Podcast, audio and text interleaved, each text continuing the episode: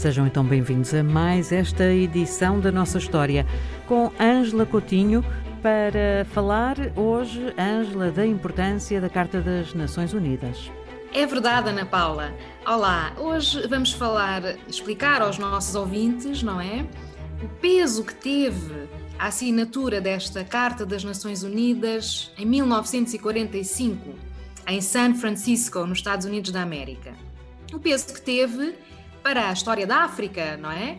Efetivamente, quando da fundação, não é, das Nações Unidas, eh, houve este compromisso por parte dos países fundadores de defender os direitos humanos e estabeleceu-se o princípio da autodeterminação dos povos. Ora, uh, o que é que implicava este princípio? Era de facto um convite, não é, à descolonização, porque é preciso ter presente que em 1945 acabou a Segunda Guerra Mundial e sabe-se que os Estados vencedores, na verdade, dessa grande guerra terrível foram os Estados Unidos da América e a antiga União Soviética. O mundo, nessa altura, ficou dividido em dois blocos, Bloco Oeste e Bloco Leste, não é?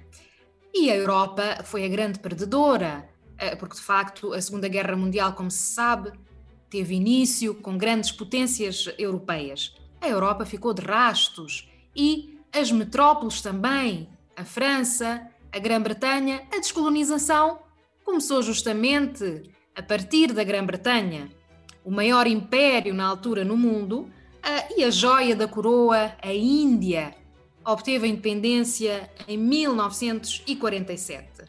A partir daí, foi todo um desenrolar de acontecimentos. Deste desenrolar de acontecimentos, vamos encontrar alguns determinantes para nos eh, situarmos, inclusivamente, no presente, como sempre acontece. Pois, portanto, eh, costuma dizer-se que 1960 é o ano da independência em África, não é? Houve 15 novos estados que obtiveram independência nesse ano, e nesse ano a Assembleia Geral das Nações Unidas também proclamou uma declaração sobre a concessão da independência eh, eh, dos povos coloniais, não é? Em 1962 como consequência desta declaração, foi criada uma comissão especial de descolonização que acompanhou, por exemplo, muito de perto o processo de obtenção de independência das antigas colónias eh, de Portugal, é? e, e, por aí fora. Eh, por conseguinte, eh, esta Carta das Nações Unidas, com este princípio inscrito, não é? Digamos assim, de defender a autodeterminação dos povos, é considerada, até pelos historiadores que fizeram a história da África, como, eh, de facto, um momento de, de, viragem. Este documento eh, foi considerado muito importante para dar, digamos assim, uma legitimidade a estes povos e aos seus dirigentes políticos que já se movimentavam, como temos visto, através da literatura, etc. Não é? é também o período em que surge o movimento da negritude, eh, em que há um congresso do panafricanismo em Manchester.